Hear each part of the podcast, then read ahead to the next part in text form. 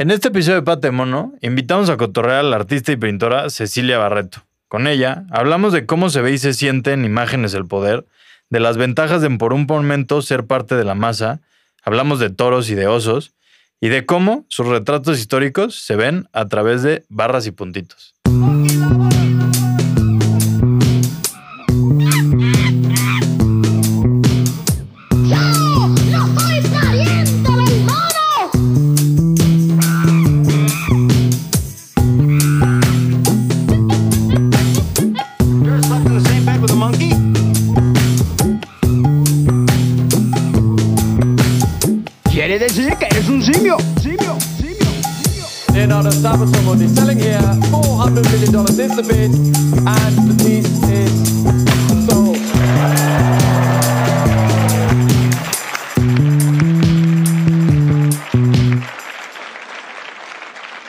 Y bienvenidos una vez más a Patemono, este lugar en el que cotorreamos de arte contemporáneo desde lugares diferentes y perspectivas distintas. Como cada semana, yo soy su host, Diego Aramburu. Y antes de comenzar, recordarles que nos pueden seguir en Instagram, en Spotify también nos pueden seguir, nos pueden dejar una reseñita o nos pueden poner las estrellas que crean que merecemos. En Apple Podcast lo mismo. Y eh, pues nada, gracias por semana tras semana meterse por aquí, darle play y escucharnos cotorrear. Recordarles que estamos muy agradecidos con el pack y este es otro episodio llevado a cabo gracias al apoyo del Patronato de Arte Contemporáneo. Así que ya sin más avisos, les presento a nuestra invitada del día de hoy, la artista, pintora Cecilia Barreto. Ceci, ¿cómo andamos? Bien, gracias. Hoy fue un buen día. Sí, por. Pues en la tarde fui a una expo en Casa Gilardi y ahora vengo contigo y tenía muchas ganas de estar aquí. Buenísimo. Aparte ya se nos armó desde que vi tu expo, tenía bastantes ganas de, invitarte a cotorrear por acá, así que, pues nada, ¿empezamos? Empezamos. El Boeing de hoy es uno nuevo, es uno nuevo. Nuestra mitad del día de hoy fue, originalmente pidió un Boeing de fresa, el cual también me costó un chingo de conseguir, así que el Boeing, su Boeing es de fresa, yo no conseguí dos, el mío es de guayaba. Ahí sé un poco de trampa, pero pues nada, sé si. Eh, salud de pues Boeing. salud de Boeing. y pues nada, Ceci, si viajaras en el tiempo, la que ya es costumbre, y te encontrabas con Ceci de chiquita, ¿cómo le explicarías lo que andas haciendo ahorita? De hecho, esa es una pregunta que me dejó como una tarea chiquita la, la psicóloga, porque luego, no sé, ha sido como un periodo de ver esas cosas, y entonces también así me dejó escribir como una carta al pasado. Mm, qué, qué, lindo. Sí, entonces también estuve pensando en eso, como, oh, muchas coincidencias. Pues le diría que valió la pena todo, o sea, todo, absolutamente todo. Estoy haciendo lo que quiero y pues vivo de esto también. O sea, como, bueno, a veces es muy complicado este, económicamente, pero la verdad estoy en una oficina y me levanto a las ocho y media o nueve de la mañana, no tengo que salir en el frío corriendo en el metro, entonces estoy muy a gusto, sí. Qué bueno, sí, porque aparte por ahí leía que no eres de esos que se levantan temprano, ¿no? no, no me gusta levantarme temprano nunca. Y sí me cuesta trabajo, más en estas fechas. Y bueno, no sé, este, siempre el frío sí es una cuestión. Uf, sí, y aparte ya empieza, ¿no? Ya, ya empieza, sí. Sí, ahí va, ahí va poco a poco. Pero pues me encanta escuchar eso, ¿no? De que digas que haces lo que estás haciendo, lo que quieres, lo que. y que lo estés disfrutando tanto. Y creo que se ve mucho en las piezas que presentas. Y váyanse metiendo al Instagram de Ceci, que es barreto.cecilia para que se vayan dando una empapada. Igual saben que ahí en las historias destacadas igual les ponemos obras y fotos y referencias de lo que hablamos por aquí. Pero sí, Ceci, justo a mí me gustaba muchísimo porque creo que tu obra, además de ser muy atractiva visualmente, tiene historias muy... Tiene pues toda una narrativa detrás que a mí además me, me personalmente me interesa muchísimo y se me hace muy interesante. Entonces, pues nada, por poco a poco iremos llegando para allá. Pero, eh, ¿por qué no primero, si ya nos hablabas de tú de chiquilla, igual quería que nos platicaras, leía por ahí que más o menos a los 16 viste la película de Basquiat, que te gustó mucho y eso fue lo que un poco te llevó a estudiar arte. Entonces quería que empezáramos desde ahí. ¿Recomiendas la película hoy? A algunos años de haberla visto, ya no, ya no te parece tan chida. ¿Qué opinarías? Creo que sí la recomendaría aún en esta época Eh, la vi en la prepa, este, como justo como cuando tenía 16 años. Y bueno, obviamente hay unas cosas muy actuadas y así, pero hay unas cosas muy emocionantes. Este, por ejemplo, que estaba un desmadre en un piso, o sea que cuando ya tenía dinero y, y todo eso era muy caótico, pero al mismo tiempo era muy emocionante. Y también, bueno, sí era un poco como extremo, ¿no? El cambio de que le vendió a Warhol los dibujitos y luego ya tenía una super galería. Tampoco me ha pasado así, pero a la vez sí, porque justo como que nunca, o sea, en, anteriormente nunca pensaba yo como que se iba a insertar en el mercado mis piezas, ¿no? De hecho, yo estudié la maestría para poder dar clases, para ser este profesor. Y eh, justo durante esos años de la maestría me dieron como una beca que ya no existe, que era Adidas Border. Okay. Y al mismo tiempo me empezaron a llamar personas para comprarme mis cosas. Obviamente los precios eran muy, muy baratos, pero por ejemplo, este, estaba Catalina Escamilla, que trabajaba en una galería virtual que se llama Auxilium Art. Okay. Y fue muy constante las ventas. Y yo pensé, hoy creo que no quiero dar clases. O sea, creo que estaba chido, ¿sabes? Como vender tu obra así. Ok, ok. Entonces fue una muy grata sorpresa esto que nos cuentas, ¿no? Sí, al principio desconfiaba mucho porque ya tenía como otros coqueteos con personas.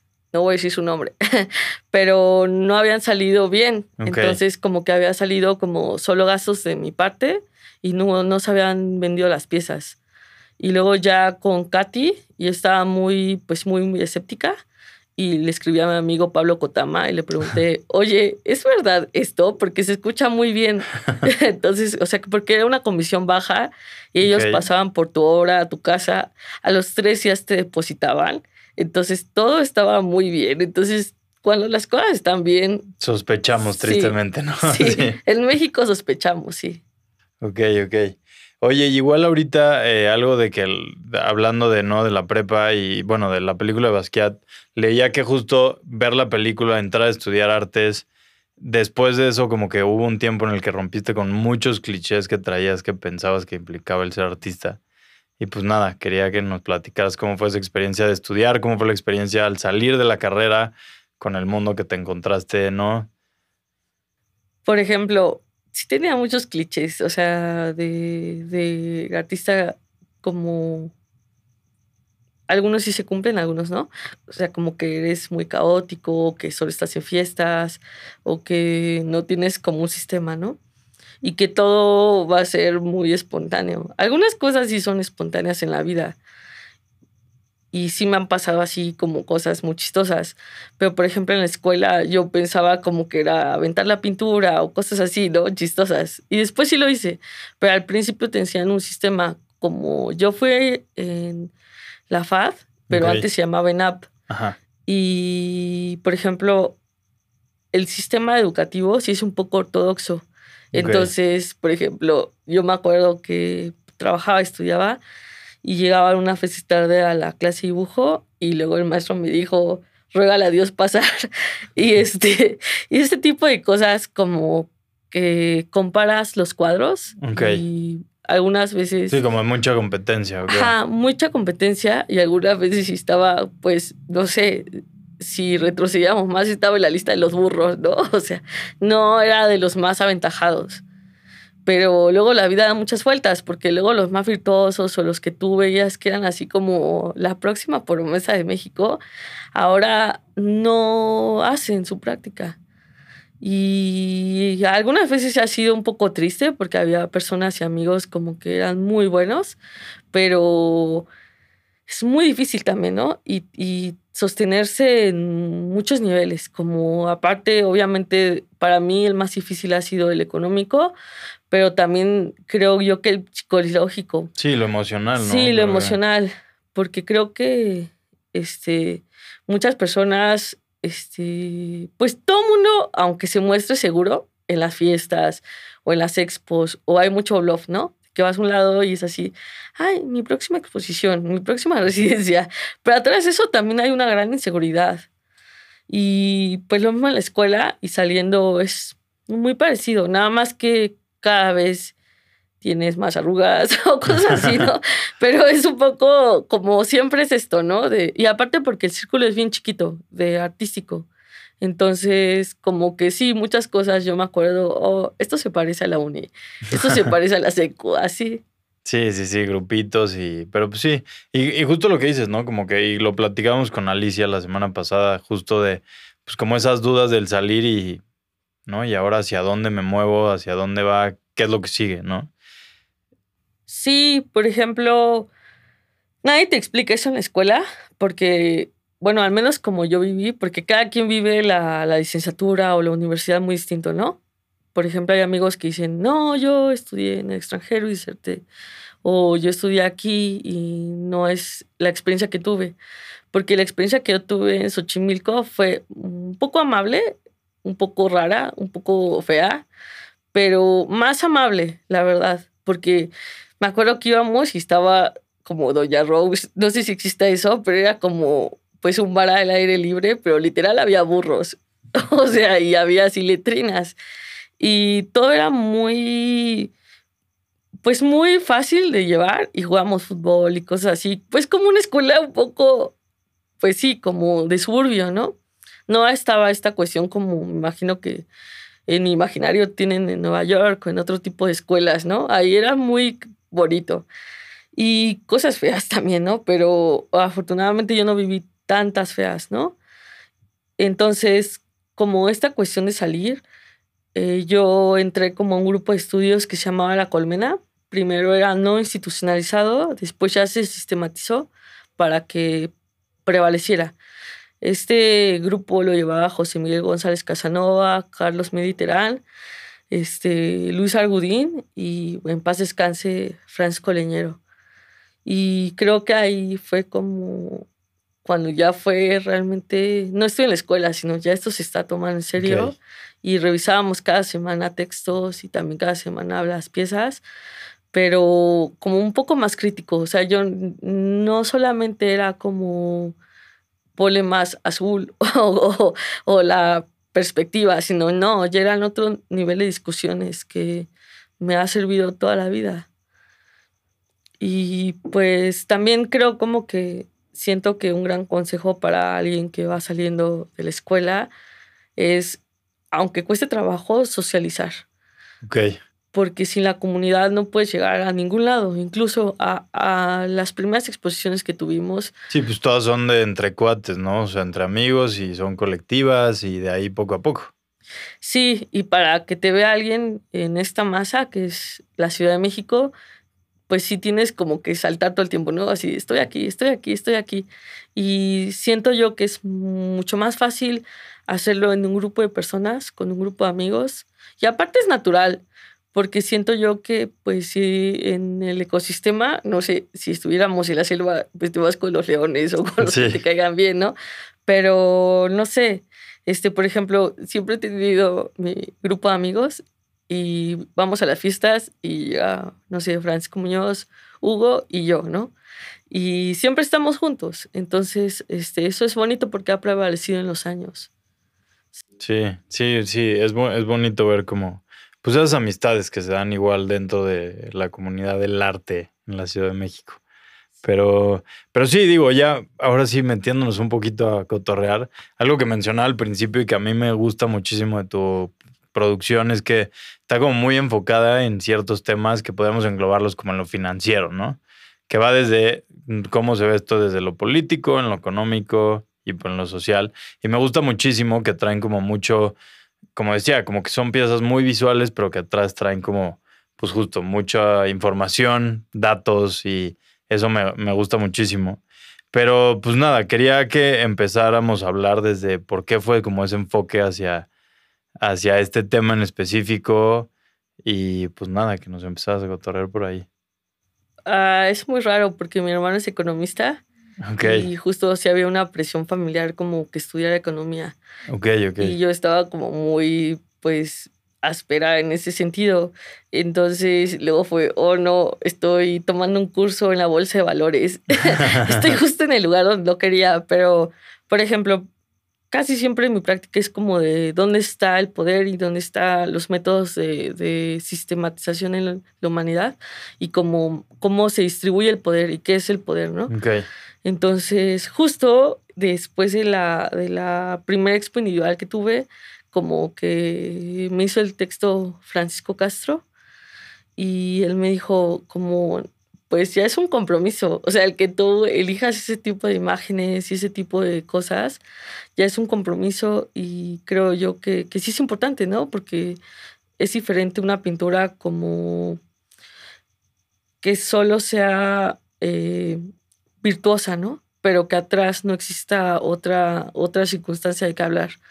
Y yo pienso que el arte y la pintura, específicamente la pintura, como que siempre ha estado acompañando a la humanidad, pero en su reflejo de la iconografía, ¿no? Como de que antes era como retratar a los reyes, mucho antes era como algo mágico de que vamos a casar o cosas así. Entonces ahora pues, aunque sí existe la monarquía y hay otra monarquía velada que son como las empresas. Sí, los grandes capitales, los grandes capitales, sí. Y por ejemplo, justo es eso, como que luego yo veía como los conflictos en las noticias y veía como quién controlaba la información, ¿no? Y tenía esa serie como de las manifestaciones. Sí.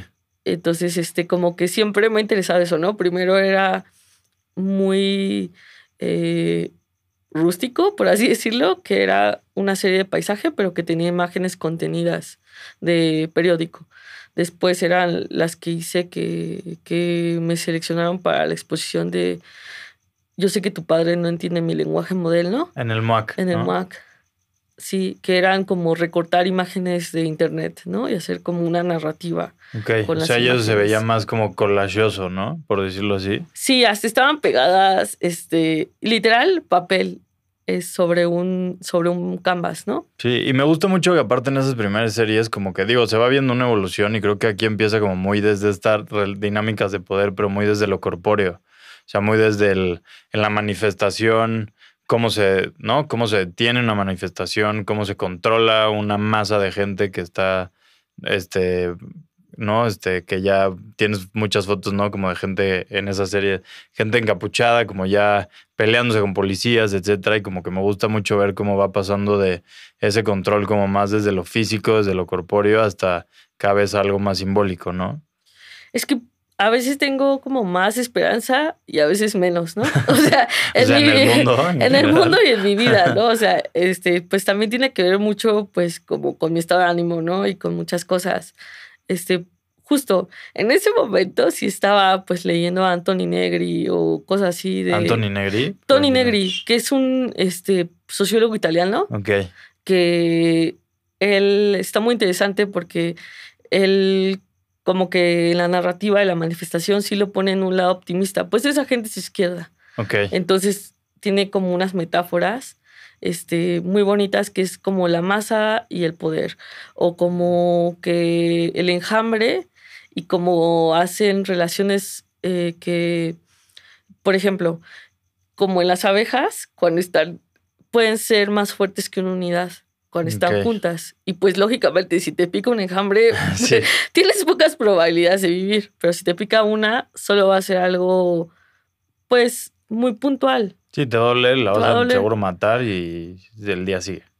Entonces así pienso que un poco es con, con, la manifestación. Y también tenía como luego muchos paralelismos que la manifestación es igual como al carnaval.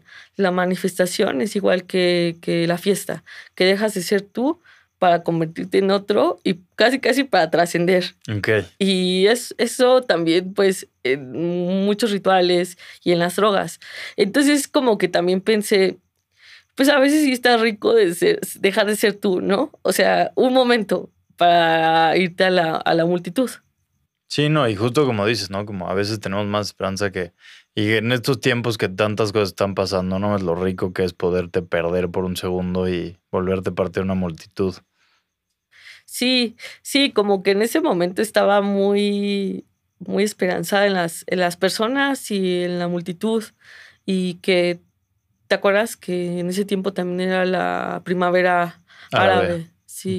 Sí, es como un momento muy que es más o menos como 2010, ¿no? 2000, sí, 2010, 2011, que además pues viene con todo este movimiento de Occupy Wall Street en Estados Unidos. Bueno, o sea, no tienen que ver, pero son, según yo, como temporalmente al mismo, bueno, cercanos, vamos a decirlo, pero era momentos de mucha, pues sí, de mucho, de mucha, pues, movimiento. Eh, y además lo que se me hace muy interesante todo eso es que era mucho por internet. Sí, por ejemplo, algo, me metí durísimo. Eh, le agradezco mucho a Eugenio Echeverría Manau, que era el director de Border, que era, ahora no sé dónde esté, espero que esté bien porque vi que en las redes sociales estaba en Grecia, pero él es un tipo loco, ¿no? Como esa gente loca. Y él se desesperaba conmigo porque soy muy dispersa, pero me dejó leer muchos libros, muchos libros de periodismo. Y esto que dices es muy interesante porque tanto en el Internet como en la realidad se disuelven las cosas. ¿A qué me refiero con esto? Que, por ejemplo, a veces se tomaban noticias justo de, de otros países para, para decir, esto está pasando, no sé, en Venezuela. Y luego tenían como otro alfabeto. Entonces eso lógicamente no estaba pasando en Latinoamérica. Pero entonces Lefebvre este, y otros como sociólogos dicen que el espacio público se aplana. Entonces, por ejemplo, en las plazas públicas del mundo se parecen. Y cuando está la gente homogénea, porque en realidad es muy eh, como común que ahora todo el mundo trata de buscar una cierta individualidad en su indumentaria, pero por la moda y que siempre hay Sara o esas cosas, todos estamos como muy homogéneos. Sí. Sí, entonces justo, o sea, como que solamente a veces había pequeños signos que te decía de dónde era la manifestación y a veces como unos perros, o sea, y era muy raro, ¿no? Porque se tomaban noticias para ilustrar de otros países y era así como de, ah, esta manifestación fue violenta. Obviamente, cuando pasó lo de Chile, de que le sacaron como ojos a la gente con estas balas de goma. Sí, a los estudiantes, ¿no? Sí. Creo que fue igual como 2012, sí. 14, sí. Entonces esas manifestaciones eran como muy violentas y muy puntuales, ¿no? Y, y tal vez ya era, para mí era como una taxidermia, primero de cómo era la indumentaria de los manifestantes, después era quién distribuía las noticias, que por ejemplo Reuters y Bloomberg, al mismo tiempo que controlan datos financieros, también tienen su agencia de noticias. Entonces es un control total, o sea, control total porque es información y la información puedes darle la vuelta. Sí, que además en esa, o sea, en ese binomio está muy interesante como una afecta a la otra y la otra afecta a la otra, ¿no? O sea, como los datos financieros afectan las noticias, pero las noticias también pueden eh, eh, afectar cuánto cotiza una acción en bolsa o si ya se anunció la quiebra o no, ¿no? Como que siento que es una relación muy delicada y que está cabrón que alguien sea esté a cargo de mover las dos. Sí, porque si un país está económicamente y también en la situación de gobierno inestable, es muy fácil que otro país diga, ah, pues quito mi inversión, o también otro país quiera apropiarse de los bienes, porque puede decir, justo como Estados Unidos, que vas a controlar mejor esos bienes porque el gobierno en curso no tiene la capacidad para, para, para controlar el país. Entonces, pues ha habido muchos golpes de Estado históricamente. Entonces, todas las historias se juntan, ¿no? Entonces, para mí era muy... Me clavé mucho en la investigación, la verdad. Y casi siempre, a partir de ahí, casi siempre como que trato de rascar y de buscar a las personas y de preguntar y no sé hasta dónde llegue, ¿sabes? Sí. Sí, no, y, justo de una de tus series que quería que nos platicaras es Mercados Felices. Mercados con, sí, felices, ¿no? Sí, sí, se llama así, Mercados Felices, sí. Sí, este, que, que justo me, o sea, hablabas de esto de Bloomberg y que Bloomberg leía en una entrevista, bueno, escuché en una entrevista que platicas cómo hay un índice en el cual se da año con año los países que están más en la miseria, ¿no? Y lo cual es algo muy cagado porque de la miseria de acuerdo a quién, ¿no? O sea, digo, creo que todos esos índices también tienen mañas y tienen agendas que cumplir, pero Platícanos más de toda esa serie. Por ejemplo, había hecho dos instalaciones donde las primeras eran que tenía una eh, explosión como de la protesta y después tenía estos índices financieros, porque también pensé, bueno, pero detrás de la protesta que hay, ¿no? O sea, por ejemplo, estaba como la protesta en Ucrania, que era muy vistosa y muy teatral, pero también estaban persiguiendo el petróleo, ¿no? Entonces también en Medio Oriente también siempre ha habido esa tensión de quién se queda con los recursos naturales. Entonces siempre están estas dos como situaciones y al mismo tiempo son pugnas que se luchan como tú dices, corporalmente y en los índices financieros. Entonces se fue haciendo más abstracto porque primero era muy narrativo, ¿no? Literal ponía como las imágenes de la protesta en conjunto con los índices. Y me acuerdo que en ese tiempo yo estaba yo también muy negativa y los índices estaban más grandes que la protesta. o sea, ya no estaba tan ilusionada con la masa y este Nicorelia Scarnetti. Es que luego sí es muy bonito leerlo, pero en la operación es muy triste, ¿no? Y este después empecé a hacer esta investigación, pero muy general, como de qué son los mercados, eh, cuánto, cuántas bolsas de valores hay en el mundo, cuáles son las más importantes, cómo se distribuyen los capitales, qué interacciones hacen, cómo abre y cierra una bolsa, cuáles son sus horarios de los países, cómo se coordinan entre los países para tener el mismo horario. Está súper clavada. Sí, también. O sea, te digo, me metí ese curso de la bolsa. Muy básico, pero muy eficiente. y este, entonces, por ejemplo, cada año sale ese como gráfica de que son unos pequeños index que países que entraron en la miseria. Pero como tú dices, siempre es muy mañoso. Sí. Y me acuerdo que sea, creo, 2015 y tenía ese emoji como feliz, ¿no? Entonces dije, oh, qué tontería, ¿no? Porque pues se supone que es algo súper tenso, ¿no? Y porque tiene esa cosa como burlarse, ¿no? De, de pues, de esta situación. De la miseria. Ajá, de la miseria. Y, y que la miseria también refleja, pues, que las personas tengan acceso al agua y que tengan, o sea, como que, pero la forma tan fría que está en los índices, eh, pensé hacer una atención con eso.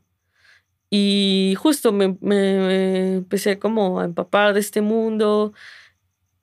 Siempre como que la gente me decía, tú que estás investigando esto, te voy a presentar a este financiero. Tú que estás investigando. Y, y la gente me seguía hablando, me seguía llenando información, me seguía como recomendando libros. Y, por ejemplo, hay como algunos investigadores nuevos, ¿no? Como que eh, ya tienen otras perspectivas en la economía, como Nassim Nicolás Taleb, y que... Sí, que él es el del cisne negro, ¿no? Sí.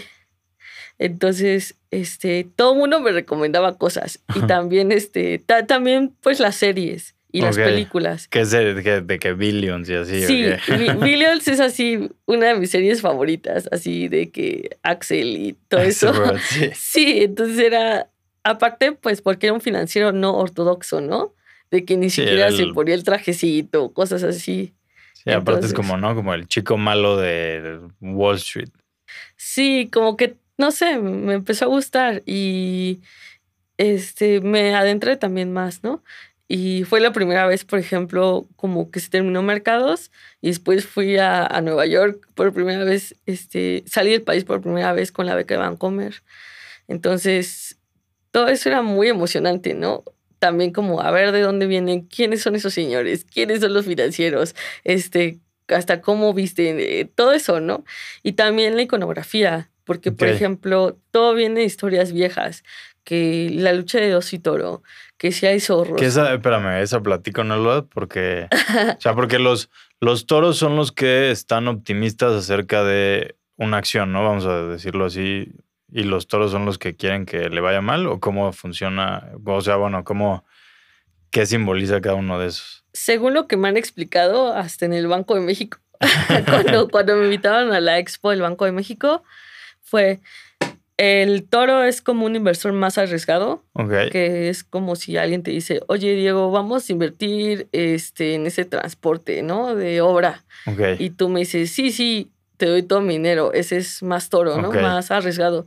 Y Oso es como de que primero prevé, dice, ah, ¿qué otras empresas de logística hay? Y está Morrillo, este, y está esta, este, no sé. Eh, es más reservado, más, ¿sabes? Como más reservado a, a, una idea loca, ¿no? Ok, ok. ¿Y de dónde viene la historia? Pues son, te digo, historias antiguas, como, pues, mitológicas, de hecho. Ah, ok. De hecho, muchas cosas son muy viejas. Por ejemplo, algo que también me empecé a ver, que los index como unidades de medición, como estas gráficas, no han cambiado mucho en la historia. Eso habla pésimo de los financieros, ¿no? Pues no sé si pésimo, sino son como las matemáticas y como los algoritmos, que son unidades de medida que, por ejemplo, las velas japonesas eran para medir el arroz. Las velas japonesas. Ajá, que las velas japonesas se utilizan como en los mercados asiáticos. Ok. Como para hacer, este, pues sí, eh, visualizaciones de mercado. Ok, ok. Pero son cosas así muy viejas, ¿no? O sea, por velas japonesas te refieres a la gráfica que son barritas. Sí, exacto. Ah, qué cagado, ni sabía que se llamaban velas japonesas. Sí. Por ejemplo, estas pinturas de mercados felices, para escribirlas un poco, eran mercados inestables y mercados estables. Los mercados inestables, pues todas tenían así como algo, un fondo eh, muy explosivo, que justo fue como una parecida con el que me gané Lumen y encima le ponía algo muy nítido, que eran como todo este tipo de información, como puntos, eh, líneas, diferentes tipos de medida, pero todas contenidas en un solo cuadro. Y los mercados estables eran como todo blanco, pulcro, y que las unidades de medida fueran como luego en color oro o en color negro. Sí. Ah, ok. A huevo. Qué chingón. Y, está, o sea, te digo, me gusta mucho todo esto y, y, justo, o sea, hablando de todo esto y algo que mencionabas ahorita, creo que eh, con lo de la miseria, ¿no? Que muchas veces nos olvida que justo ese index habla de cómo la gente, o sea, de, al final tiene consecuencias en la vida, ¿no? O sea, materiales en la vida de las personas, ¿no? Entonces, como que algo que me gustaba mucho era cómo siento que juntas como esas dos partes, sobre todo en esta serie que tienes de las minas, en las que si bien son eh, pinturas y ahorita platícanos más de ellas, pero justo igual en la que hablas de gráficas o de índices de inversiones extranjeras en México en las minas, al final es como poner atención en lo que todo eso y todos esos números y todas esas tablas y todas esas gráficas se traducen en cómo al final del día el, el medio ambiente es impactado por estas actividades que se miden si van muy chido con, ¿no? con gráficas altas y no sé, como que quería que nos platicaras de eso, de esa serie sobre todo. Por ejemplo, empecé a trabajar como lo de la minería por una residencia que hice en Canadá. Ok, en Quebec, ¿no? Creo que leí. Sí, en Le Champ Blanche. Ok. Y, por ejemplo, mi maestro Paco, todavía él, eh, llegó a ir a, a, Mercados Felices, ¿no? Porque todavía estaba bien, ¿no? En ese entonces. Porque la verdad sí era como mi gurú. Yo quería que viera todo, yo quería que me dijera todo, ¿no? Era como esa canción del maestro de los fabasónicos. Entonces, este, él me dijo, bueno, sí, pero ¿y cuándo vas a hablar de México? Entonces, como que, no sé, se me quedó esa pregunta y como hablar en abstracto y hablar puntual de un tema en específico. Y, por ejemplo, fui a Canadá y dije, todo está muy limpio, pero ¿dónde está la maldad, no? Entonces, así, porque también ellos se muestran como políticamente correctos, especialmente en esa zona francesa. Sí. Entonces, este, yo me puse a rascar, ¿no? A ver qué hay, y a ver qué hay, porque al principio era como intercambios comerciales, Canadá y México, iba a ser como muy pues de monografía, ¿no? Casi casi un camión que vaya a Canadá. Y luego pensé, uy, la mitad de las mineras son canadienses, qué denso, ¿no? Entonces también me metí a investigar más de, pues, de cuáles eran y cómo se manejan, quiénes son los capitales, porque luego, por ejemplo, dicen, no, es que tampoco puedes juzgar a los canadienses porque los capitales de esa mina, por ejemplo, de Newmont, se venden y algunos, o sea, como son capitales muy grandes, inversiones, una gran bolsa donde existen muchos países. Sí, pues ya no es que hable solo de canadienses, sino que ya está metido gente de todo el mundo, ¿no? Sí, y por ejemplo, como en la manifestación, en los terrenos hay diferentes parcelas y hay diferentes personas trabajando al mismo tiempo en un terreno, por así decirlo, ¿no? Porque en realidad, pues, digamos, es una montaña. Imaginemos, ¿no? Que es una montaña y hay como cuatro mineras este, extrayendo diferentes minerales, pero luego se pelean, luego se venden. Pues, no sé, como que, te digo, a veces esto lo podemos pensar en una situación familiar, como si tuvieras un terreno, pero específicamente pensé, ¿cuáles son los minerales que se extraen?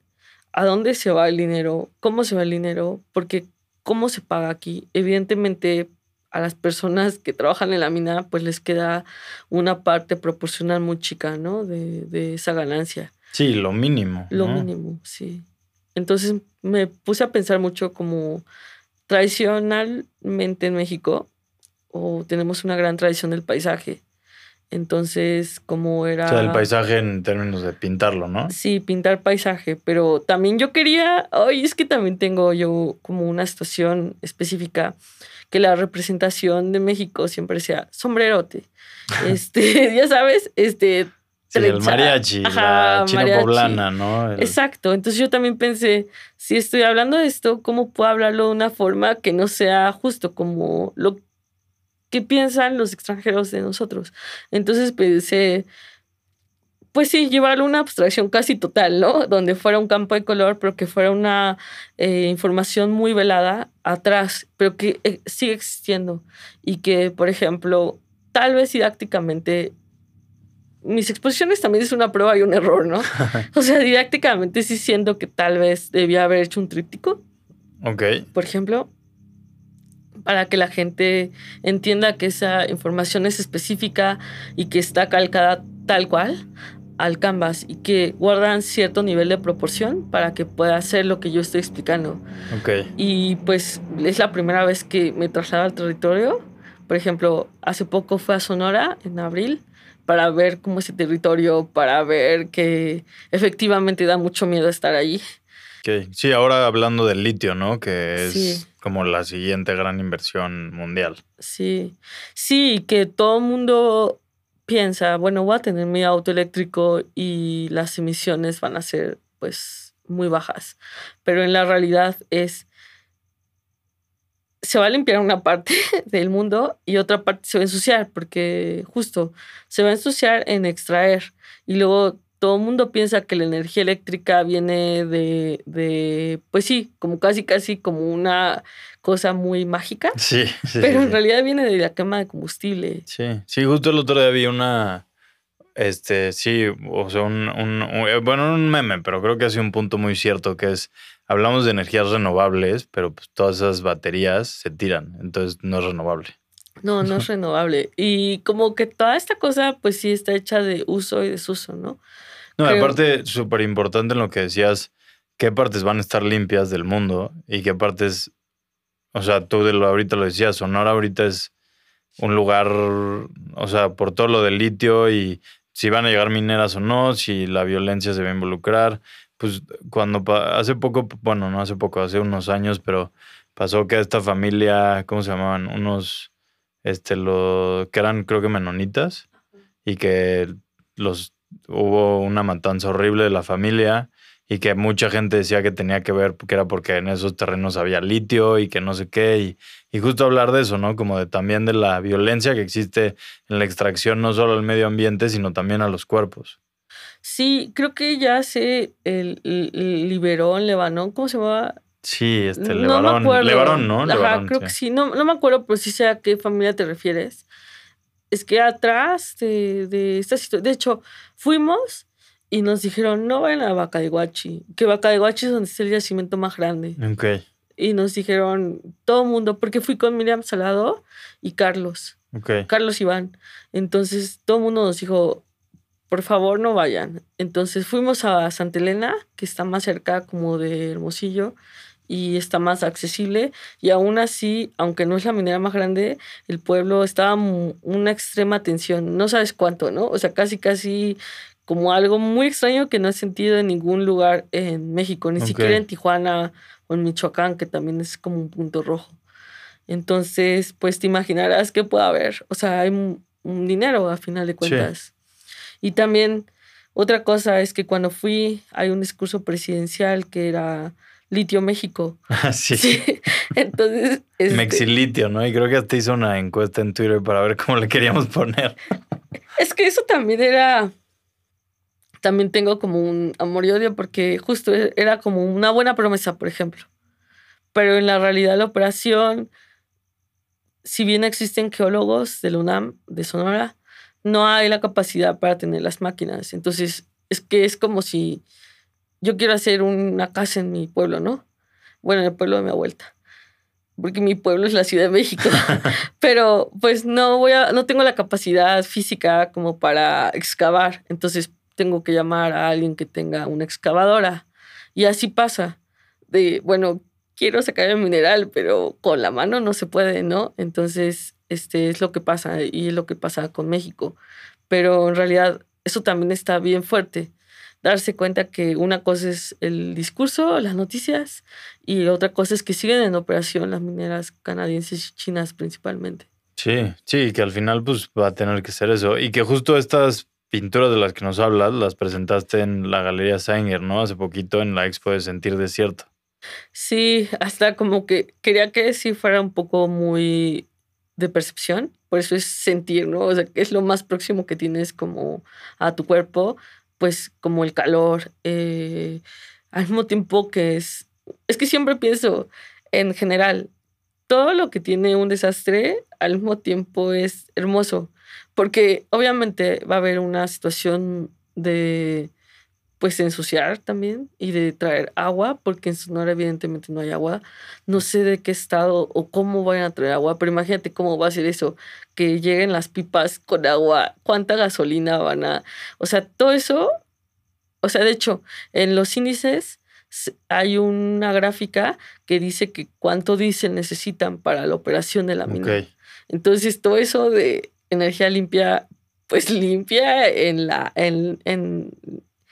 Sí, el producto ya vendido y en el producto vendido o lo que la minería o, lo que la minería y estas empresas te dicen que es limpio, pero en realidad pues detrás de eso y no hay que ser ningún experto geólogo, solamente hay que atar tres cabos, ¿no? En esa en esa operación. Sí. Sí, ok. Wow.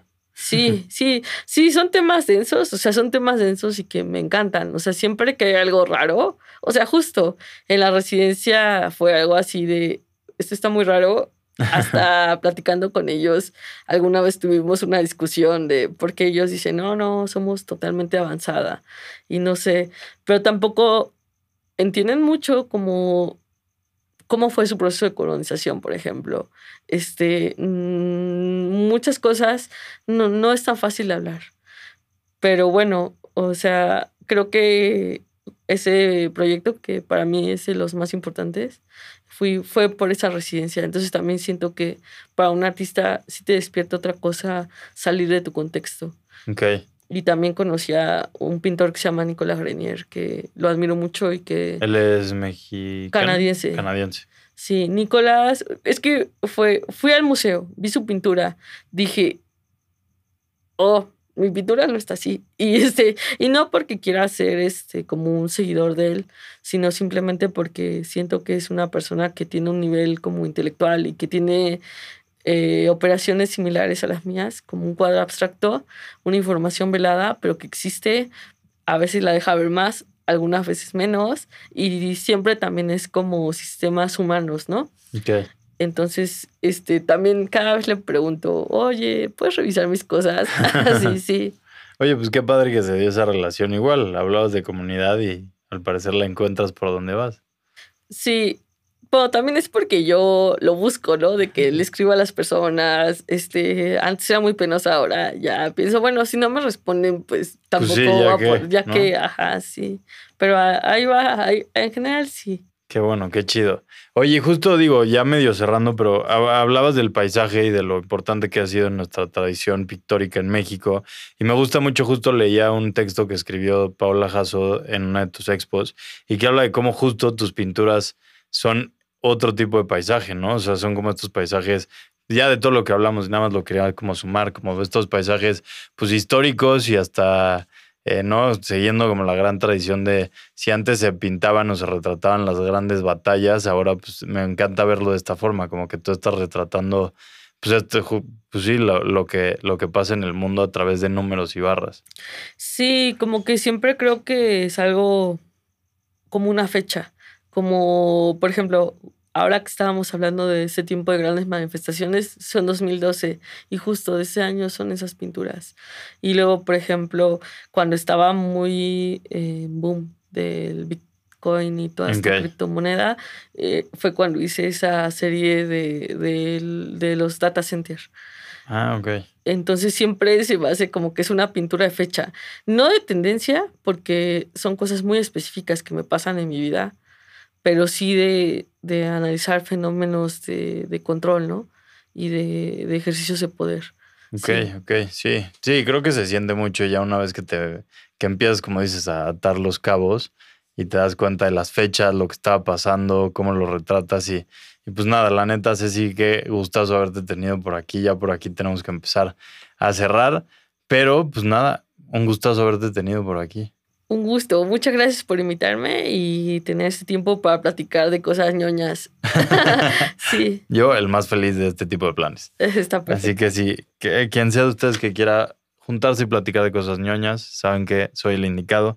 Ceci, mil gracias, saludos. ¿Va alguien? Pues no, a mis amigos que ellos decían, ah, los saludos. Bueno, a Hugo y a Francisco. ahí están los saludos a Hugo y Francisco. Y pues nada, Ceci, mil gracias. Gracias a ti que nos escuchaste hasta acá. Em, así que pues nada, ya te la sabes. Eh, yo soy Diego Arambru y nos escuchamos en una semanita. Adiós.